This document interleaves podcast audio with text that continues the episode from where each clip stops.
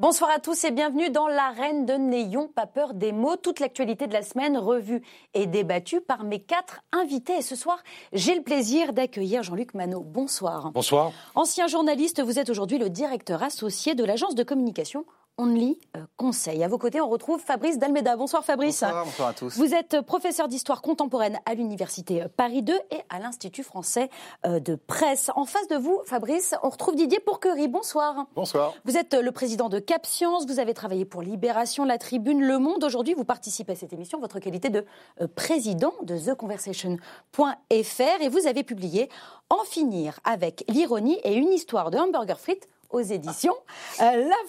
Et enfin, celle qui revient jouer à domicile ce soir, c'est vous, Frédéric Dumas. Bonsoir. Euh, vous êtes député Libertés et Territoires des Hauts-de-Seine et membre de la Commission des Affaires étrangères ici à l'Assemblée nationale. Merci infiniment à tous les quatre d'avoir accepté euh, mon invitation. Merci aussi à vous. Vous participez à cette émission, vous le savez, grâce à Internet, notamment sur notre page Facebook, mais aussi sur Twitter, hashtag NPPM. Et cette semaine encore, les sujets ne manquent pas. Les autorités se préparent au stade 3 de l'épidémie du coronavirus en France. Inquiétude rationnelle ou début de psychose. Nous reviendrons ensuite sur la cérémonie des Césars où les paillettes et les statuettes ont fait place au discours politique. Lundi dernier, le gouvernement a finalement dégainé l'article 49 alinéa 3 de la Constitution pour faire avancer la réforme ou tuer la démocratie parlementaire. Nous nous rendrons ensemble aux États-Unis où Joe Biden sort en position de force du Super Tuesday démocrate. Puis retour en Europe avec la crise humanitaire et militaire à la frontière gréco-turque. Nous regarderons les solutions proposées par les ministres des Affaires étrangères de l'Union. Des solutions européennes encore, mais cette fois pour tenter de sauver le climat. L'objectif de neutralité carbone d'ici 2050 est-il vraiment atteignable? Avec 52 points sur 100, la France arrive en tête des pays européens en matière d'égalité femmes-hommes. Félicitations ou peut mieux faire? Et nous terminerons l'émission avec une décision inédite pour les chauffeurs Uber qui pourront donc faire requalifier leur statut d'indépendant en contrat salarié. Mais avant d'aborder l'éventuelle fin de l'ubérisation de notre société, la France se prépare au stade 3 euh, de l'épidémie de coronavirus. C'est en tout cas la recommandation du président du Comité national consultatif d'éthique reçu hier à l'Élysée. On écoute le professeur Jean-Michel Delfrécy. Disons qu'on est tous persuadés qu'on va arriver au stade 3 euh, en France, qu'on essaie de gagner parce que du temps, parce que ça permet à la fois de circonscrire euh, bah, les, zones déjà les plus touchées, d'une part, et deuxièmement, ça permet aussi peut-être euh, de se mieux se préparer pour ce phase 3. Disons qu'on est dans de l'ordre de quelques jours ou de une ou deux semaines maximum. Alors Jean-François Delfrécy, vous l'avez lu sous, sous ce petit extrait. Jean-Luc Manot, l'épidémie est inexorable, d'après Emmanuel Macron, et, nous passerons au, stade 3 euh, d'ici euh, euh, quelques jours. Est-ce que vous avez peur? Est-ce que vous avez changé vos comportements? Est-ce que vous arrêtez de, faire la bise, de, de tendre votre main pour, pour la serrer, justement? Oui, enfin, quelques, quelques gestes. Je trouve que les recommandations des autorités sanitaires sur ce qu'on appelle les mesures barrières sont plutôt intelligentes et qu'il faut, il faut, il faut les respecter. Donc, effectivement, comme, euh, comme beaucoup de gens, il faut, s'astreindre à ces règles-là. Euh, maintenant, la peur, non. Euh, on est face à un risque épidémique sur une maladie qui, se déclare de manière relativement faible après avoir été euh, contaminés et qui, c'est toujours dur de dire ça, car des gens qui meurent, c'est toujours dur, mais qui, dont la létalité est quand même assez euh, faible également quand on la compare à d'autres. On parle de 3%, hein, c'est cela? Pathologie, même pas 3%. Oui, c'est on, est, on est en dessous de, on est en dessous de, de, de, de, 3%. Donc euh, non, il n'y a pas de, il a pas de peur. Ce que je veux dire sur ce sujet, parce que ça me tient, ça, ça me tient à cœur, c'est que euh, il ne faut pas que ça devienne un, sujet de, polémique ou de, confrontation. Après, peut-être, il peut y avoir un bilan pour euh, euh, tirer les conséquences de, ce qu'on a bien fait ou pas fait. Mais dans l'immédiat, ça ne peut pas être un sujet de polémique. J'ai envie de dire que c'est un sujet politique au sens tellement noble du terme que ce n'est plus un sujet politique, en tout cas pas un sujet euh, politicien. Et il y a un truc qui est tout simple, c'est que euh, dans ces domaines-là, quand on est malade, on va voir le médecin. Et donc il faut écouter ce que disent les médecins, ce que dit le corps médical et ce que disent les autorités euh, sanitaires. Je disais l'autre fois avec euh, en, plaisantant, mais euh, quand je suis malade, je ne vais pas voir Jean-Luc Mélenchon, Éric Ciotti ou Gilles Legendre. je vais voir un médecin. Et je considère que dans des situations qui sont des situations tendues sur le plan médical, c'est pas l'avis de ces gens-là qui comptent, c'est l'avis des spécialistes, des experts et du corps médical et des autorités. Alors je me tourne euh, vers euh, la personnalité politique de, ce plateau. Euh, est-ce que vous avez le sentiment qu'il y a quelque chose de, politique à travers ce, ce, débat, ou en tout cas cette question du coronavirus, où finalement il y a une forme de consensus oui, il y a une forme de consensus. D'ailleurs, euh, tout le monde l'a exprimé, de Jean-Luc Mélenchon euh, à, l'ensemble des, présidents de groupe qui ont été euh, tout à fait raisonnables. Moi, moi je, rejoins ce que vient de dire Jean-Luc Manot. Il faut à la fois faire preuve de vigilance, d'abord parce que aussi ce qui nous fait un petit peu peur, c'est de contaminer les autres. C'est pas seulement d'être contaminé soi-même, comme on ne sait pas si on l'est ou pas, donc d'être vigilant. et puis d'être bienveillant, parce que c'est sûr qu'il va falloir qu'on apprenne pendant plusieurs semaines et plusieurs mois quand même à vivre avec ça. Donc, alors où ça devient politique, mais j'allais dire euh, avec un grand P où tout le monde doit. C'est les conséquences économiques de tout ça, parce que là, ça va être dramatique euh, pour beaucoup de. que ce soit les, les, entreprises françaises là-bas, les, entreprises, euh, évidemment, les, les, commerçants, les restaurants, les, hôtels, ceux qui organisent des événements. il va, voilà, il, va y avoir du chômage technique partout. J'ai vu qu'on envisageait de, de, de peut-être au niveau européen de dépasser, de laisser dépasser les 3% du déficit pour prendre des mesures. Moi, je trouve que c'est ça qui va être vraiment le plus dur euh, à gérer et qui est donc un problème politique. Mais, mais là, je pense aussi qu'on sera tous réunis. Euh, pour, le, pour, faire face. Pour faire face. Euh, Didier Pourquerie, justement, pour poursuivre un peu cette réflexion sur la thématique politique, Christophe Castaner, le ministre de l'Intérieur hier, a déclaré que non, les élections municipales ne seront pas annulées ni reportées en raison, à cause du coronavirus. C'est une bonne chose? Oui, oui, je pense qu'il faut. Mais, mais pour revenir à l'histoire de l'inquiétude, euh, l'inquiétude, elle se nourrit de deux choses en général. Elle se nourrit d'un manque d'information et d'un manque de confiance. Et là, euh, là, je ne suis pas tout à fait d'accord avec Jean-Luc parce que euh, sur le manque d'information, il est grave. Oui, on n'a pas assez d'infos. On a des infos sur les stades, sur ce qu'il faut faire, etc. Mais sur le coronavirus lui-même, moi j'en veux pour preuve que euh, sur le site que, je préside, on, publie des, textes et des recherches, et des recherches, dont des textes de professeurs, de chercheurs, etc. Le dernier qu'on a publié, il fait 1 million 200 000 vues en deux jours. Ça veut dire que, et c'est sur des informations précises. Les citoyens sont avides de ce type d'informations. Donc il y a une demande là-dessus, premièrement.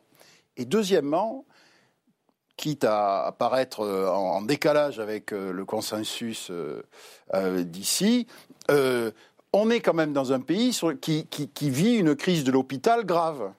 Je suis désolé, il faut le rappeler. Donc, euh, euh, ça avait été relevé par François Salachasse hein, la, la, question de la, la, question de la confiance, elle, existe. Hmm. et en plus, euh, on peut être, bien sûr, on va être tous d'accord, il va y avoir un consensus, tout le monde va s'aimer et tout le monde ne va pas cracher dessus, etc. Mais n'empêche que euh, Castaner, moi, j'y fais pas confiance. Hmm. Pas pourquoi, mais voilà. Euh, donc, quand il me dit des choses, je, bon, à la limite, et puis le, ministre de la Santé qui avait pris les trucs en main, elle a changé de job, elle, se présente à la, Paris. Très bien, Véran. Tout va bien, tout va bien, il faut faire tout ce qu'on nous dit, tout va bien. Mmh. Simplement, on n'est pas. Euh, je vous rappelle qu'on est dans un gouvernement où euh, le président de la République dit à ses députés euh, revendiquer d'être les amateurs en politique. Ben, Là aussi, vous trouvez qu'il y a une forme d'amateurisme, Fabrice Delmeda dans cette gestion finalement des autorités J'ai pas dit ça. Non, non, bien sûr. Bien sûr, j'ai repris, succinctement vos propos. Non, mais il y a un côté, c'est vrai que quand on est face à une telle, tel risque sanitaire, euh, il y a première, un premier point qui est qu'en fait, le gouvernement, en réalité, sera comptable de chaque mort. Ça, c'est le point qui, en fait, gèle tout. Euh, et qui gèle tout pour eux, c'est-à-dire que eux euh, se sentent obligés de prendre le plus rapidement des mesures, d'être actifs, d'être voire parfois d'être proactifs, même si au début ils l'ont pas été. Mais on a dit qu'on polémiquait, bon, je vais pas trop. Quitte à choisir, il faut toujours en faire trop que pas assez? Bah, Ils n'ont pas le choix d'une certaine manière. Parce que, enfin, j'allais dire, de la même manière que quand il y a eu la canicule, on a reproché au gouvernement les personnes âgées qui, qui sont mortes. Aujourd'hui, quand il y a un risque sanitaire, un gouvernement forcément porte, porte ça. Ce qui n'était pas le cas d'une certaine manière, j'allais dire, dans, je suis historien, hein, donc je vais vous ramener très très loin, mais dans les très très vieilles maladies, la peste médiévale, le choléra, c'était pas le gouvernement qu'on accusait, ben on prenait, c'était Dieu en quelque sorte, donc c'était nos propres péchés qui nous rendaient euh, responsables éventuellement de notre, de, notre, de notre mort et de nos maladies. Aujourd'hui, c'est pas ça. Aujourd'hui, il y a des politiques sanitaires, il y a des politiques euh, de l'hôpital encore, que vient de rappeler Didier Pourquerie. Et donc là-dessus, effectivement, il y, a, euh, il, y a, matière, où il y aura peut-être, conjuguons-le au futur, manière à garder cette matière à débat. Hmm. Vous voulez rajouter quelque chose Oui, oui je, voulais dire une chose parce que la question que vous aviez posée, c'est est-ce que le coronavirus c'est politique? Et là, je disais non. Mais euh, où je vous rejoins sur un point, c'est pas parce qu'on dit non euh, euh, à cette question-là qu'il n'y a plus de démocratie et qu'on ne hmm. peut plus dire quoi que ce soit sur certaines politiques, notamment évidemment, on va le voir, l'utilisation du 49.3. On le verra après. non, mais voilà, ce que je veux dire, c'est, je voulais juste dire, le coronavirus n'est pas politique, mais j'espère que ça ne va pas nous empêcher de nous opposer ou de dire euh, ce qu'il en est sur le choix aussi euh, d'avoir euh, demandé à la ministre de la Santé de partir au municipal, des choses comme ça. Moi, je, pense qu'il faut continuer à, évidemment à faire de la politique là-dessus. Non, deux mots pour répondre à ce que disait Porcurie tout à l'heure, parce que le, gouvernement, il sera en réalité de facto, alors après l'opinion peut le juger responsable, mais il sera objectivement pas plus responsable de la mort par le coronavirus que de la, de la, grippe, de la grippe chaque année. Mmh. Deuxièmement, je trouve que là, et, il m'est arrivé souvent de le critiquer, je trouve que là, il fait le job. Il fait le job avec de l'information, avec euh, des points réguliers. Il dit ce qui, euh, ce qui se passe et il n'y a pas de. Il y a, y a, rien, de transparence. Il y, a rien de caché aujourd'hui, en tout cas à notre à, notre connaissance. Donc le, c'est pas ça qu'on dit, Jean-Luc. Ce qu'on dit, Jean-Luc. Non, mais Jean-Luc, ce qu'on dit juste, si tu veux, c'est que tu peux le reporter sur les, les, épidémies précédentes. Euh, quand il y a eu le, le SRAS, le H1N1, à chaque fois, les, gens ont, critiqué. Parfois, tiens, je me souviens de Roselyne Bachelot qui avait acheté euh, un certain nombre de vaccins. on lui a reproché après, alors qu'au début, on lui reprochait pas. Enfin, on peut faire la différence quand même. Non, mais parce qu'aujourd'hui, vraiment, l'État est considéré comme responsable de la politique on peut faire la différence entre des moments où l'opinion, à juste titre, trouve que le boulot n'est pas fait. C'était le cas sur la canicule, où la gestion gouvernementale a été minable, et le moment où le gouvernement, pour le moment, fait ça correctement. Euh, voilà, c'est tout. Et notre travail, mon travail, c'est de dire, je trouve, le gouvernement, aujourd'hui, et les autorités sanitaires le font bien. Deuxièmement, on a un système, y compris l'hôpital en difficulté, qui est meilleur que dans la plupart des autres pays on a un système qui est plus efficace et une capacité d'accueil par l'hôpital public pour des, cas de, graves, puisque c'est des cas graves qui doivent y aller, qui est opérationnel aujourd'hui. D'ailleurs, sur la question de la confiance, c'est évidemment une question politique importante, mais enfin, elle est où la confiance? Chez les Chinois? Chez les Iraniens? Chez les gens, chez les Italiens, dont la région est gouvernée par la Ligue du Nord. Franchement, tant qu'à faire, je regarde un peu partout. je, préfère, je, préfère, avoir mon gouvernement français aujourd'hui qu'avoir le leur pour gérer une crise sanitaire. Voilà ce que, ce que, simplement ce que je veux dire. Alors on se contente peut-être de peu, mais voilà. Et quant à l'argument. On disait le contraire. il y a une semaine, tout le monde disait que les régimes totalitaires, c'était mieux pour régler, les crises sanitaires. Vous avez vu, euh, Porquerie, il a un truc qui a. Oh, Hidalgo a déteint sur lui. Hein, c'est comme dans le débat. Ça commence fort. C'est comme dans le débat, il y a une petite pique sur le fait que la ministre est plus là pour mener une campagne électorale. Franchement, euh, son successeur a l'air vraiment formidable. Alors, vous pouvez répondre. Vraiment bien. Euh, est-ce que, nous sommes parés? Nous sommes parés ou, pas? Quand, on entend Edouard Philippe qui, qui nous avons désigné plus d'une centaine d'hôpitaux. Euh, nous avons commandé 200 millions de masques supplémentaires. Je ne fais pas de polémique sur les, moyens ou sur les mesures. Je, fais, je fais juste une remarque sur l'information, non pas sur les mesures, mais sur ce que c'est sur ce que c'est que le coronavirus. Mmh. Vous, vous, faites un test dans la rue, euh, on ne sait pas ce que c'est. Des gens vous dites, ben, c'est quoi? C'est une grippe et, et, vous rappelez, euh, vous rappeliez tout à l'heure que la grippe annuel fait 1200 morts. Exactement. Euh, c'est beaucoup. Peu de gens le savent, peu de gens l'ont en tête. Donc tout ça, il faut le rappeler. Ça, c'est de l'information. C'est différent l'information sur ce qu'il faut faire que l'information sur le coronavirus. De ce que c'est. Et, deuxièmement, en effet, on ne peut pas s'empêcher d'avoir cette, cette, enfin en tout cas moi, euh, parce que je, je, pense mal sans doute, mais je ne pas, je peux pas m'empêcher d'avoir des petits des petits doutes ici ou là. Voilà. moi, je, la, des Français. Oui, ce que, moi, je voulais réagir à ce qu'a dit Jean-Luc Manot, parce que c'est justement ça qui m'inquiète. Euh, monsieur, oui, pas. si, si. si, si. On vous, si, si, on vous écoute, on vous écoute, Frédéric Dumas, bien sûr. On vous écoute. Bien sûr. Si, si, si, si allez, Pardon, madame, bien sûr. C'est vrai qu'il m'a distrait, je vois pas. on dénonce pas ses camarades.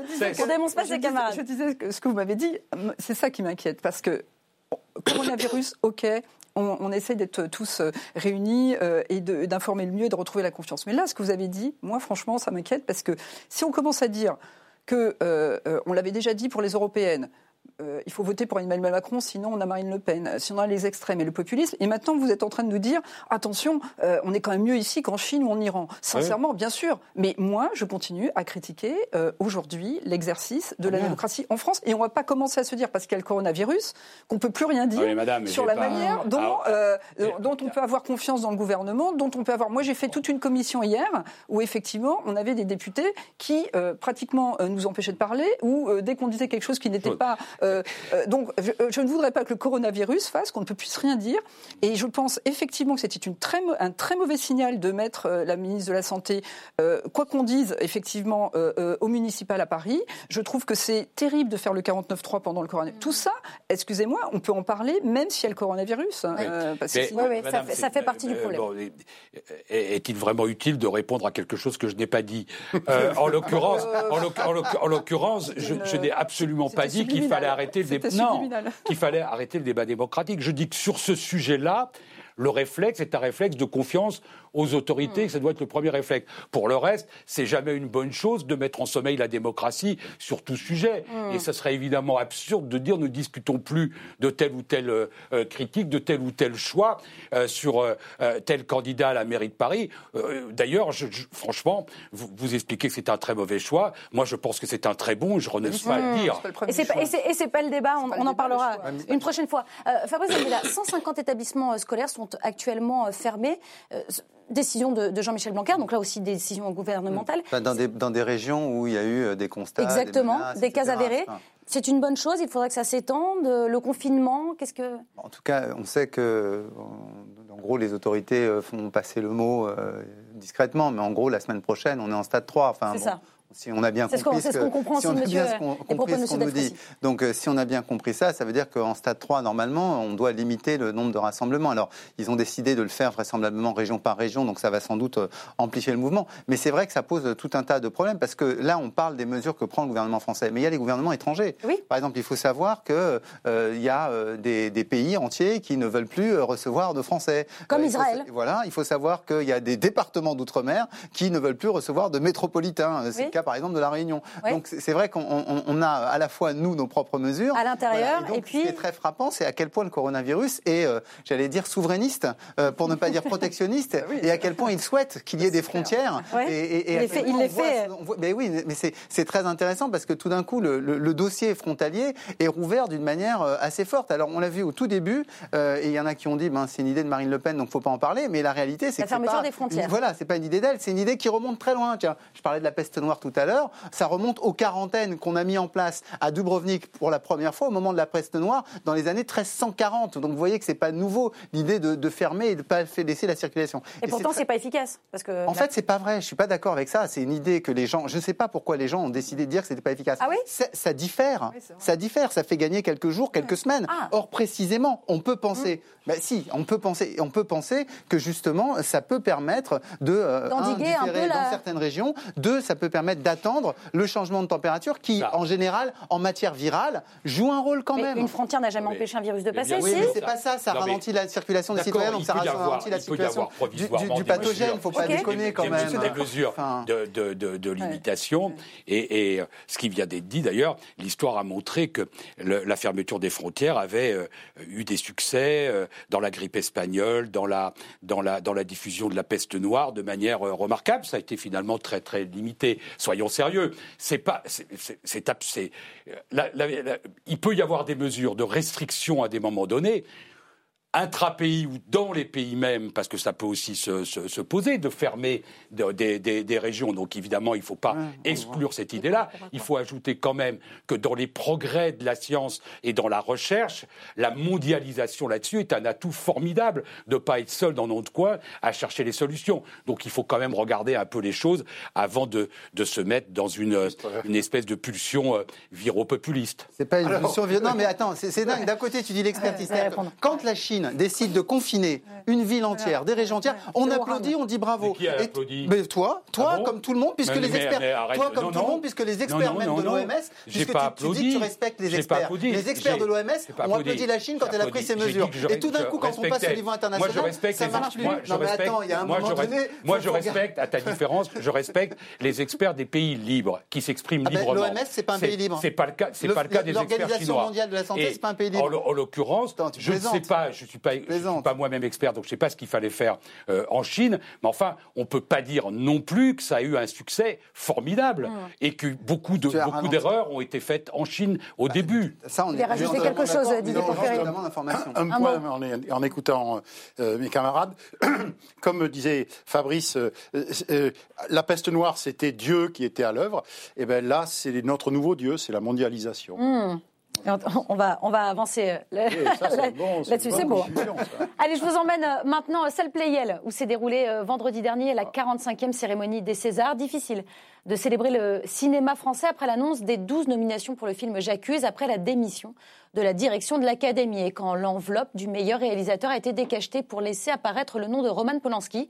Adèle Haenel a préféré quitter la salle, tout comme Florence Foresti, tout comme d'autres personnalités présentes euh, ce soir-là. Une attitude inacceptable pour Lambert Wilson. Leila Slimani salue au contraire une inversion salvatrice des normes. On les écoute. Je trouve que c'est une espèce de politiquement correct. Je trouve que c'est du terrorisme. En plus, c'est bête. Mais on se dit, mais où sommes-nous? Qui sont ces gens? Ça m'a choqué, j'ai trouvé qu'on était minable. Euh, ça n'est plus comme avant. Ça ne va plus être possible. Le silence, c'est terminé. Parce que ce qui pose problème, c'est pas tellement les Césars. Ce qui pose problème, c'est un problème de société beaucoup plus général. C'est cette impunité dont cet homme, mais tellement d'hommes bénéficient. Des entraîneurs sportifs, euh, des écrivains, des chefs d'entreprise, des gens qui travaillent dans des usines, dans des, dans des universités. C'est ça le problème. Alors, cérémonie salutaire ou César euh, de la honte, on va organiser un petit euh, euh, duel, comme on, aime bien le faire dans, cette émission, entre Fabrice Dalmeda et, Didier Pourquerie. vous avez chacun 45 secondes pour défendre votre point de vue. On va commencer avec vous, Fabrice Dalmeda. Pour vous, ce sont quoi les Césars de la honte? Je dois avouer que moi j'ai été extrêmement gêné dans ces Césars parce qu'il y avait une espèce de dynamique qui n'était plus du tout euh, une dynamique festive, mais qui était au fond la prise en otage d'une cérémonie à des fins politiques. Alors je, le dis simplement, quand on arrive et qu'on voit sur scène la défense systématique euh, du féminisme, qui est une opinion tout à fait respectable sur le fond, mais, mais, mais qui tout d'un coup euh, devient l'objet central du cinéma. Ensuite, on a les minorités qui ne sont pas assez représentées. Et puis tout d'un coup, on a un des plus gros producteurs et sans doute un des plus riches du dessin animé qui nous disent nous aussi on est une minorité. Donc on se retrouve avec une espèce, j'allais dire, d'oscarisation des Césars, c'est-à-dire un traitement revendicatif d'une cérémonie qui était censée festive. Donc moi j'ai trouvé que c'était complètement euh, détourné de son objet et c'est pour ça que j'ai été extrêmement mal à l'aise. Je ne rentrerai pas ensuite sur le, les petites critiques sur l'antisémitisme qui ont et, on en parlera évidemment après. Il vous reste. Enfin, vous avez 45 secondes, Didier Porquerie. C'est une question de pouvoir. Les Césars, c'est comme la société. Et euh, le cinéma, c'est comme la société. Ça fait des années qu'il y a un couvercle sur ces histoires de maltraitance des femmes dans le cinéma, tout ça. Et on, on se fait à cette idée, voilà, on fait comme si ça n'existait pas. Là, ça existe. Et cette histoire de pouvoir et cette histoire de domination, à un moment ou à un autre, ça explose. Et oui, c'est pas joli, joli. Et oui, ce n'est pas poli. Et oui, en effet, il y a des débordements. Il y a des mots euh, comme les, la tribune que j'ai bien aimée de Virginie Despentes, qui est évidemment, évidemment excessive, etc. Mais tout ce qui est dans cette affaire-là est excessif. Donc il fallait que ça soit un scandale. On, va évidemment y revenir. Euh, peut-être une question à, l'ancienne productrice euh, que vous êtes, ou que vous avez été, Frédéric Dumas. Est-ce que vous avez participé à cette cérémonie des Césars? Est-ce que vous-même vous, votez peut-être? Enfin, comment vous regardez euh, ces choses-là? Bah, Écoutez, effectivement, ça fait 30 ans que je suis dans, ce métier. productrice, j'ai dirigé Orange Studio, donc femme et productrice. écoutez, moi sincèrement, je trouve qu'il y a quatre sujets euh, il y a le sujet que vous venez d'évoquer, et évidemment, euh, franchement, ça fait euh, des années qu'il y a une impunité absolument hallucinante, des comportements incroyables, et, voilà. Et donc, ça sort de partout dans le sport, etc. Et, ça, moi, j'en suis très heureuse. La deuxième chose, c'est réellement les Césars eux-mêmes. Les Césars eux-mêmes, c'est une catastrophe franchement, depuis euh, euh, moi. Euh, en plus là, quand je vois tout le monde dire à l'intersion, la Comédie c'est une catastrophe, ça fait moi des années que je le dis. D'ailleurs, tous ceux qui se sont opposés à l'intersion ont quand même subi évidemment un certain nombre de conséquences à tout ça. donc là, moi, je suis très heureuse qu'ils aient tous démissionné. Et donc, j'allais dire parce que c'est effectivement une catastrophe l'Académie des Césars, c'est aussi pour ça que ça ne pouvait pas être autrement que ce vote. Donc moi, je vous cache pas, effectivement, je n'ai pas voté et je n'y suis pas allé. Je suis euh, membre de l'Académie, mais je n'ai pas voté, je n'y suis pas allé parce que, quelque part, j'allais dire, c'est un peu comme euh, quand on est député euh, avec la réforme des retraites, on nous fait participer à une parodie. là, c'est pareil au César. On savait très bien que ça allait être ça. C'est pour ça que moi, je ne voulais pas y aller pour ne pas avoir à, me confronter à... Il y avait une chance sur cinq, mais il y avait beaucoup de chances qu'il l'ait, parce qu'en plus, quand vous avez le ministre de la Culture qui se permet de dire avant que, ce serait, que ce serait pas bien. Il, aurait pu, il pouvait commenter hmm. après, pourquoi pas. Mais qu'avant, il dit ça serait peut-être bien, il faut peut-être mieux donner. Moi, j'estime que ce serait un mauvais symbole. Un mauvais symbole. et, euh, il a été plus loin parce qu'il a dit il faudra mieux donner euh, meilleur film que meilleur. Bon, il nous a fait une analyse absolument hallucinante. Euh, donc, donc c'était évident. De toute façon, les, les, votes, vous savez, ils sont faits jusqu'à 16 h le vendredi. C'était évident que cette académie à 75% évidemment euh, euh, euh, faite, composée d'hommes allait de toute façon voter dans ce sens-là. Adèle elle ne pouvait pas faire autrement, elle, elle, devait être là. Donc moi, j'ai eu le confort de ne pas y aller et de ne pas me voir imposer cette décision. ensuite, il y a quand même une troisième chose, c'est Polanski lui-même. Moi, ce que je trouve, en fait, l'idée de l'homme, l'œuvre, machin, etc., on a tous été confrontés à ça et, et moi, j'apprécie effectivement de, lire Céline et je n'apprécie pas l'homme. Mais là, l'histoire qui nous est euh, racontée là est beaucoup plus grave parce qu'il y a deux choses. La première chose, c'est que euh, la production elle-même, le dossier de presse lui-même avait effectivement, parce que la production dit après c'était maladroit, mais elle avait quand même instrumentalisé effectivement le cas de Dreyfus en faisant une espèce de comparaison, etc. Ça, je pense que c'est pour ça. Si, ça, a été, mais vraiment, c'est plus qu'une maladresse. C'est vraiment grave parce que c'est absolument pas comparable. Et je pense que ça a servi effectivement euh, euh, à, hystériser un peu les choses, les choses parce que c'est inadmissible évidemment de faire ça. Et puis le, dernier sujet, je pense, qui est important et il a été euh, développé par certaines sociologues, Peggy Sass notamment, c'est effectivement, il y a quand même l'état de droit. Et ce qui m'a euh, euh, un peu choqué quand même euh, dans la prise de position d'Anne Hélène, c'est effectivement de dire la, justice nous ignore, ignorons la justice. Je pense que là, en revanche, c'est très important la présomption d'innocence et même la prescription des crimes et autres, etc. Donc en fait, il y a quatre sujets réunis, mais j'ai essayer de décliner, de ne pas assister à ces Césars. C'est entendu. pour revenir, on va essayer de reprendre un peu tout ça dans l'ordre parce qu'évidemment c'est passionnant. Est-ce que, est -ce que ça vous gêne, Jean-Luc Manot, que euh, cette cérémonie du cinéma devienne une tribune politique Ou est-ce que finalement, culture et, politique ont toujours été intimement liés Oui, c'est forcément intimement lié. C'est-à-dire qu'il y a forcément, d'ailleurs, parce que la, comment dire, la mode vient des, États-Unis, et ça a été parfois utile aux États-Unis que la revendication des minorités, en particulier sur les droits civiques, euh, soit exprimée dans ces manifestations-là. Donc non, ça ne me, ça ne me gêne pas. Euh, ce qui me gêne, c'est le moment où la partie culturelle disparaît et qu'on en fait un, meeting. Si on veut faire un meeting, il faut faire un, meeting. Moi là-dessus, je vais être bref parce que je vote euh, la motion de Madame Dumas. Euh, je suis d'accord avec elle sur tout ce qu'elle vient de dire. J'aurais été bien embarrassé d'aller voter parce que j'aurais eu follement envie de voter pour le film et j'aurais eu beaucoup de difficultés à voter pour l'homme. Et donc, euh, je comprends quel a été euh, son choix. Et sur le reste, je suis d'accord avec ce qu'elle avec ce qu'elle vient de dire. Euh, on est dans des, on est globalement dans enfin la dénonciation de comportements euh, ignobles et le risque national de toujours tout mélanger, euh, considérant que on peut euh, jeter les œuvres avec les hommes, les hommes avec les œuvres. Donc c'est extrêmement compliqué. On va dire simplement, évidemment, que c'est c'est pas opportun de décerner une médaille à quelqu'un qui est suspecté de choses euh, effroyable et que peut-être un petit peu plus de prudence aurait, euh, été la bienvenue. Dernière chose, euh, si sur les quatre points que vous avez évoqués, il y en a un qui est assez évident et qu'on peut régler assez vite, c'est que les Césars, c'est mort. C'est une institution moribonde qui vient de mourir. C'est-à-dire qu'il faut la remplacer par autre chose, dans un autre système de sélection, de vote. De... Voilà, parce que ce truc, en réalité, ne sert plus à rien. Alors, il y a deux camps hein, euh, qui euh, s'opposent depuis cette cérémonie. Celui incarné, on, vient d'en parler par euh, Virginie Despentes, qui signait cette semaine une tribune publiée dans Libération, intitulée Désormais on se lève et on se barre. Et puis, il y a les autres réunis dans le camp de Morgane Tirel, une juriste qui refuse de voir des complices chez les admirateurs du travail de Roman Polanski.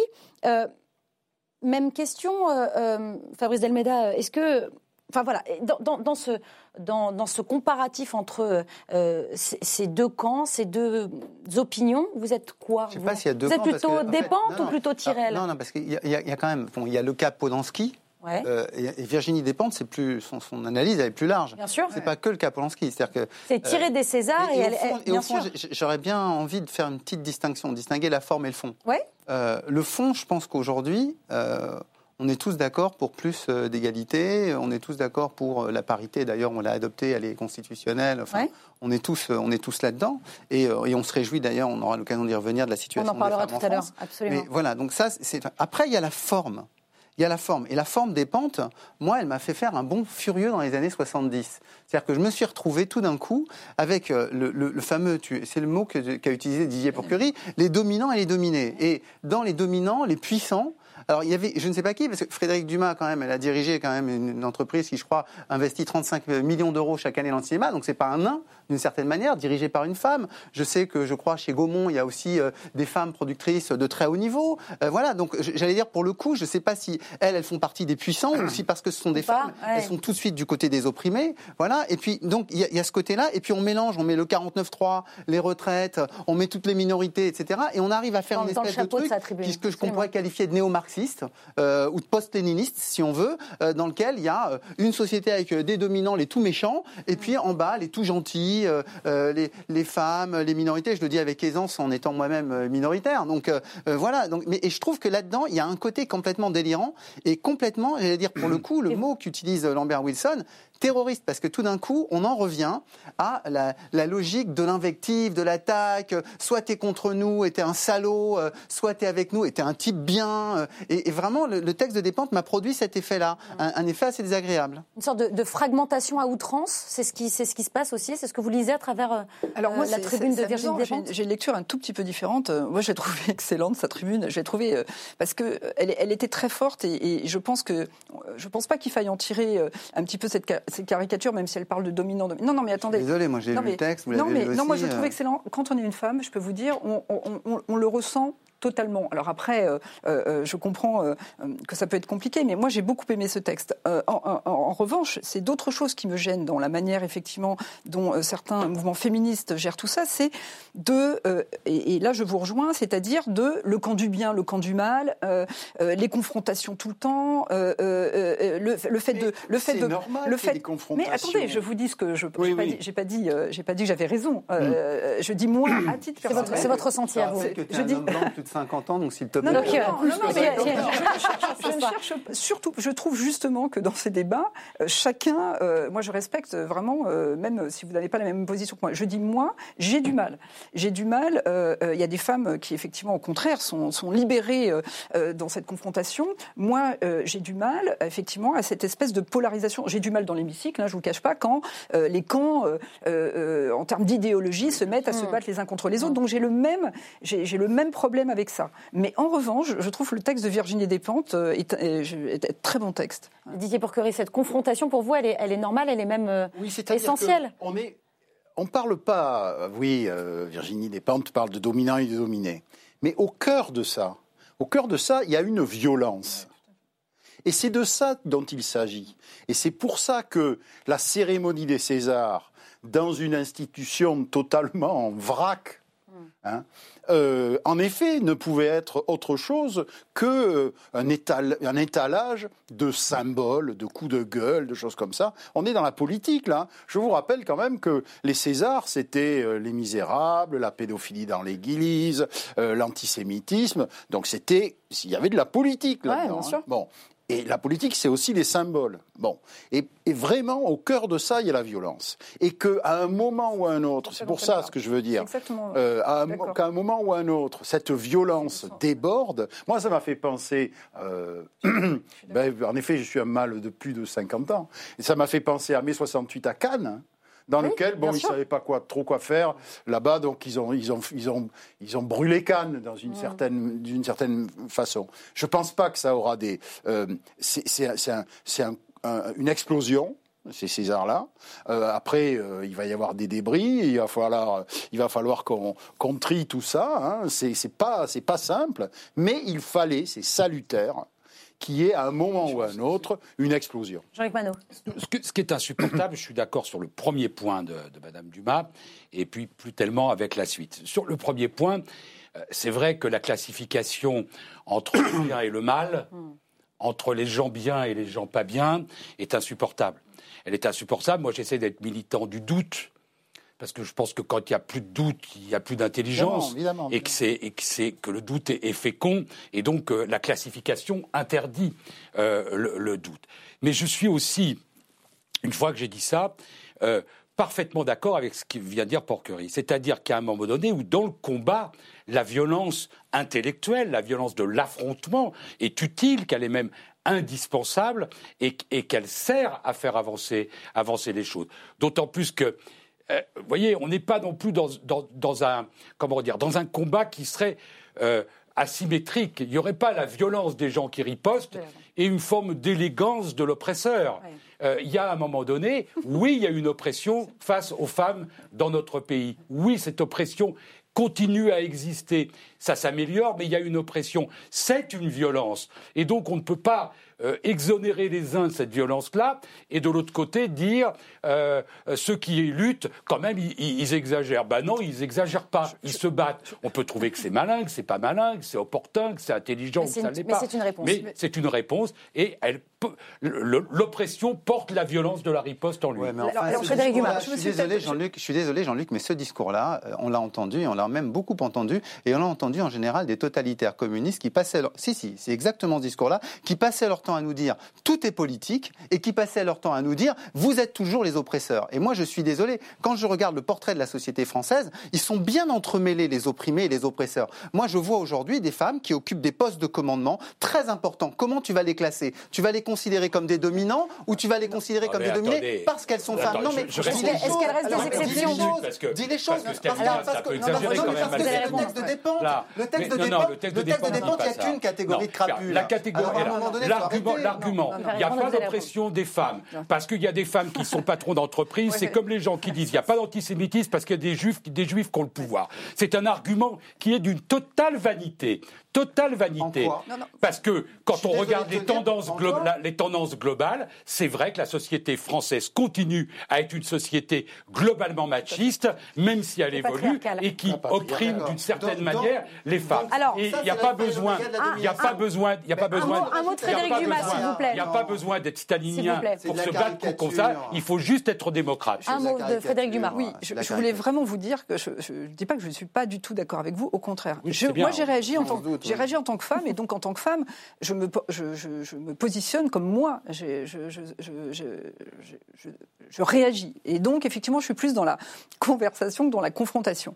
Mais ça ne veut pas dire que je trouve illégitime ceux qui sont dans d'autres combats. Et, et par exemple, je trouve justement hyper courageux que des femmes, parce que euh, mettent en, en, en, jeu leur réputation, parce que sincèrement, celles qui font ça, elles sont quand même effectivement traînées dans la boue. Donc, je me dis que euh, non mais aujourd'hui, si, elles sont pas traînées dans la boue. Au contraire, c'est des héroïnes. C'est les héroïnes de notre temps. Je finis, je finis, je finis. C'est l'héroïne de notre temps. Je finis. Elles sont courageuses. Je dis moi, ce n'est pas, moi, ce n'est pas mon mode. Et donc voilà, mais je trouve qu'elles sont courageuses et heureusement qu'elles existent. Et je vais vous dire, c'est la même chose en politique. Moi, je n'ai pas choisi l'obstruction comme France Insoumise, mais je trouve légitime qu'un parti politique choisisse ça s'il veut le choisir. Eh ben justement. À un moment donné, c'est parfait. Moment donné, laissons les gens euh, utiliser les outils.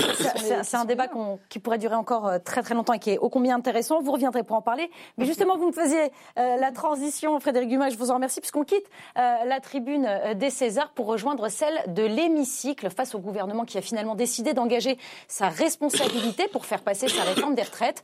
Deux groupes d'opposition ont alors déposé leur motion de censure. À droite, le président des députés Les Républicains promet des jours sombres à venir pour la majorité. À gauche, le chef de file des communistes fustige l'autoritarisme exercé. Extrait des discours de Damien Abad et André Chassaigne.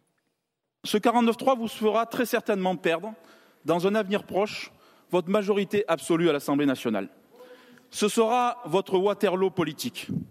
Vous ne pourrez convaincre les Français de l'utilité de ce 49-3 qui marque celui qui l'utilise du sceau de la faiblesse et de l'autoritarisme. Et voici la réponse du Premier ministre.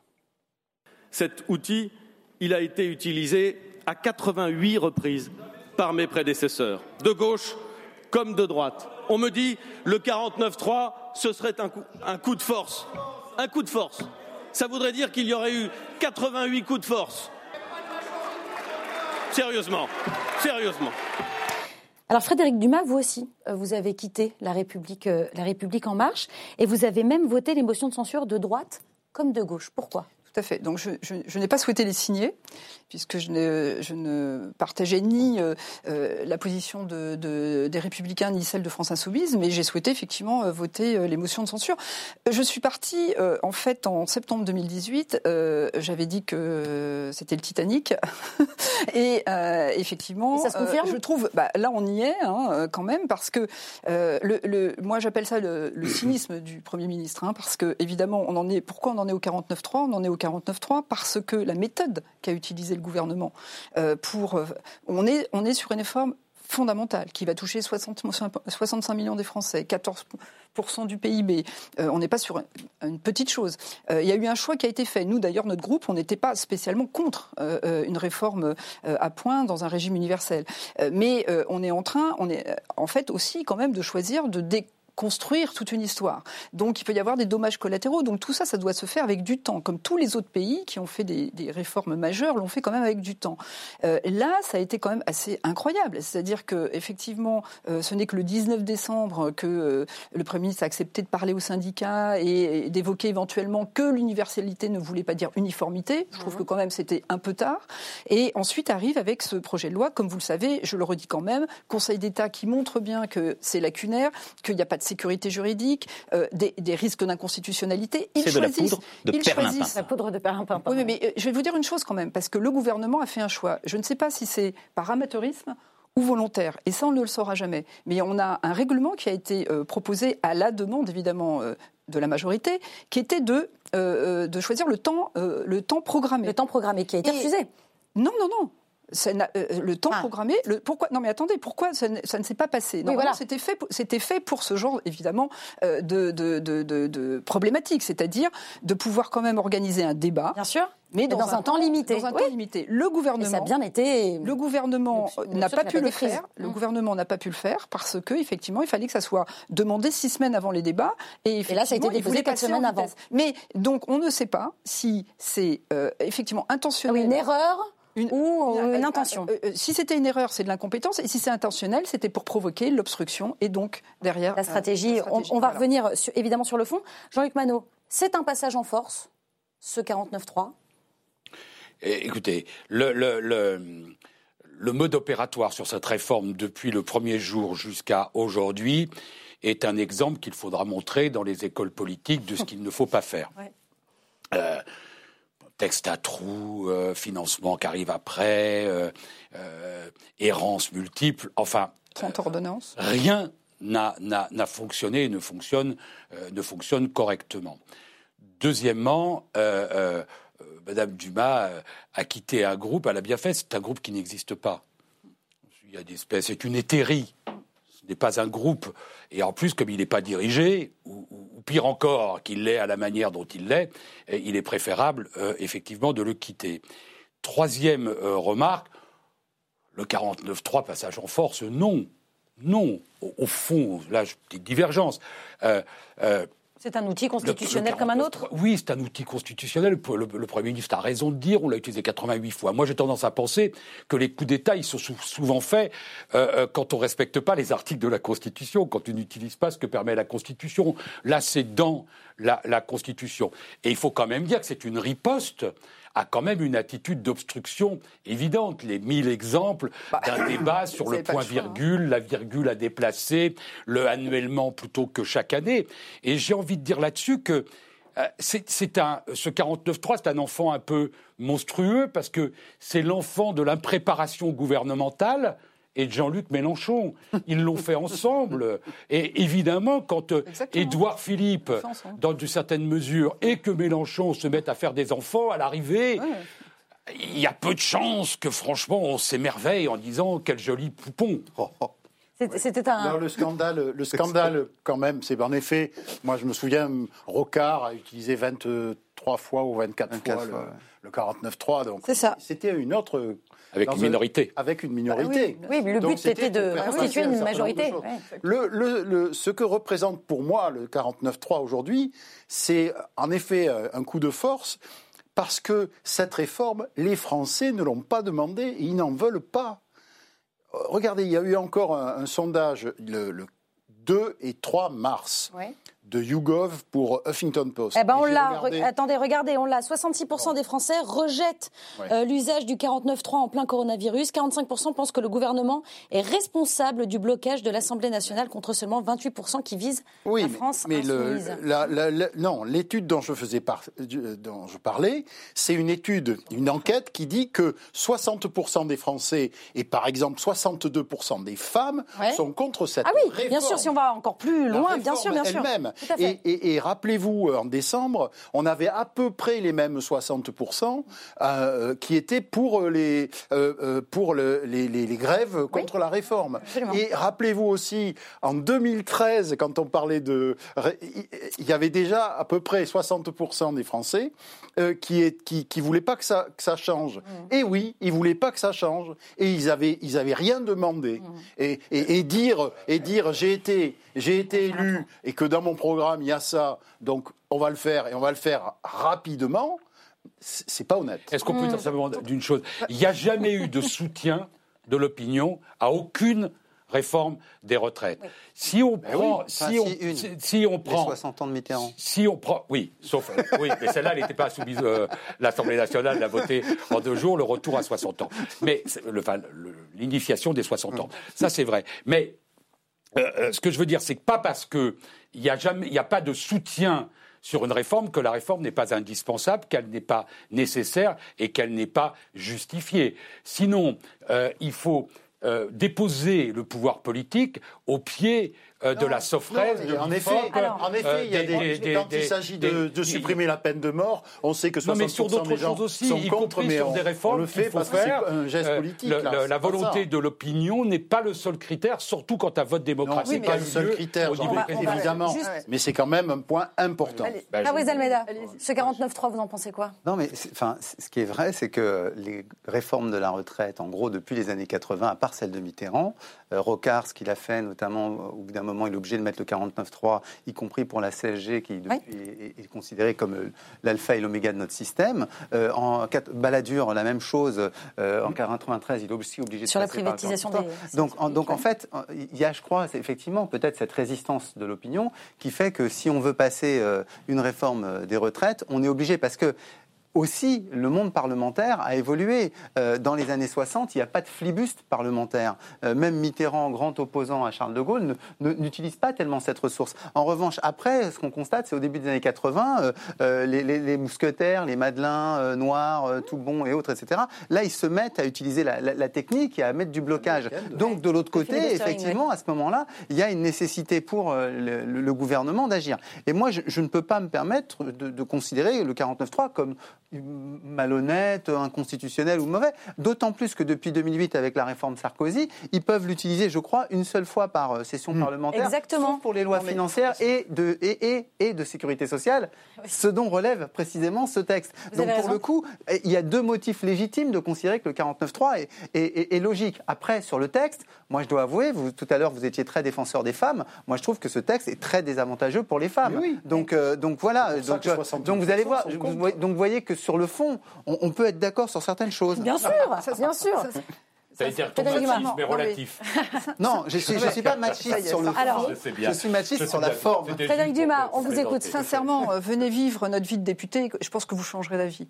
Parce que euh, le problème, je ne parle même pas de savoir si d'ailleurs la réforme est bien ou pas. C'est une catastrophe pour euh, la démocratie représentative. On nous demande de voter, de discuter, de débattre sur un texte où lacunaire, comme l'a dit le Conseil d'État, pas de garantie, pas de sécurité juridique, pas de financement, 29 ordonnances. Non mais attendez, donc excusez-moi. Non mais je, suis d'accord, mais, je ne vais pas dire qu'une mesure constitutionnelle est inconstitutionnelle alors qu'elle l'est. Non mais je vous ai pas parlé de constitutionnalité ou anticonstitutionnalité. C'est le, problème n'est pas de savoir si c'est constitutionnel ou pas, parce qu'il n'y a pas de débat, c'est constitutionnel. Le, le, savoir si c'est un coup de force.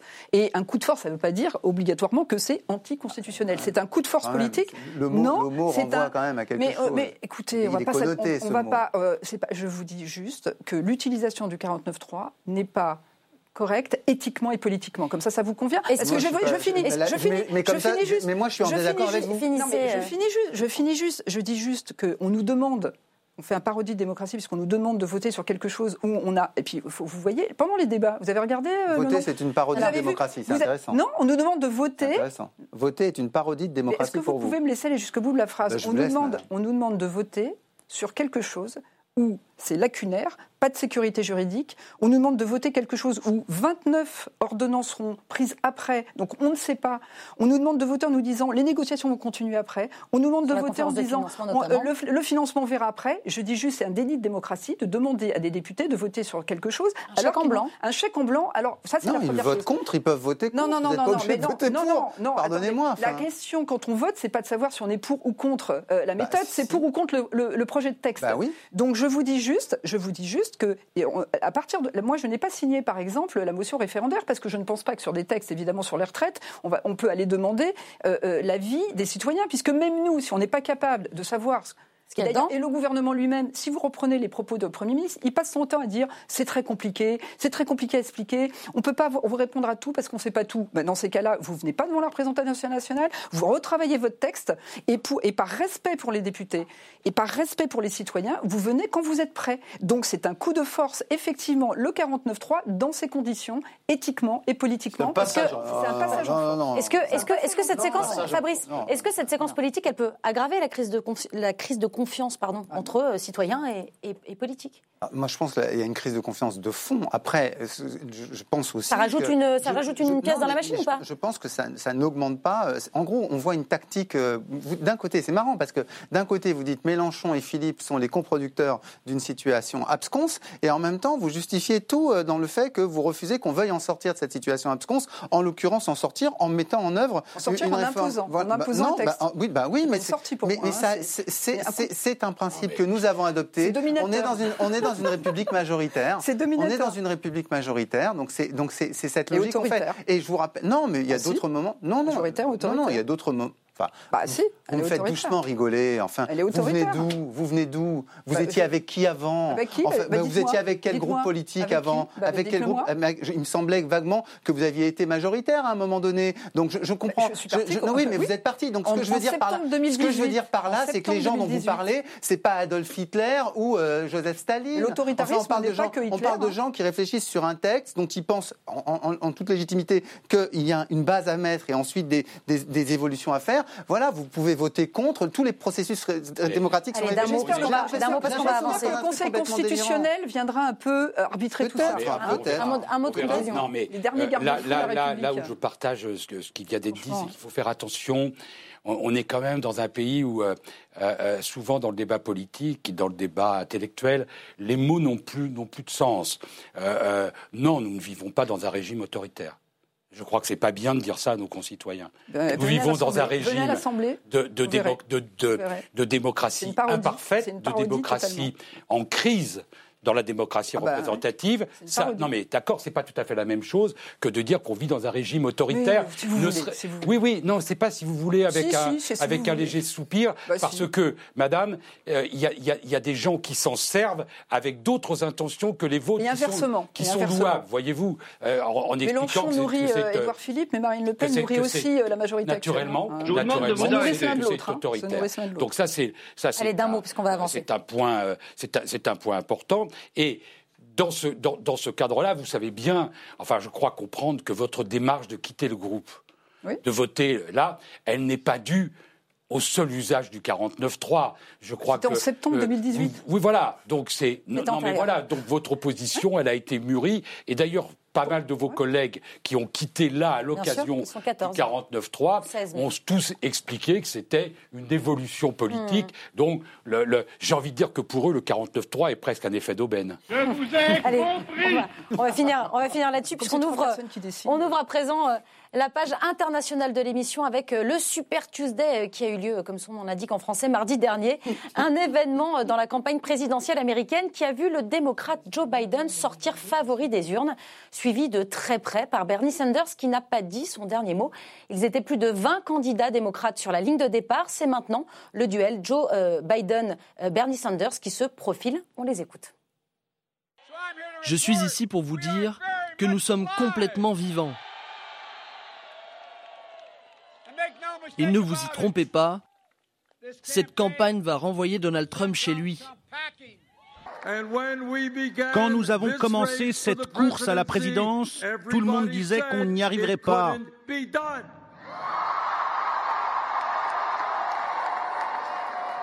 Mais ce soir, je vous l'affirme avec une confiance absolue, nous allons remporter l'investiture démocrate.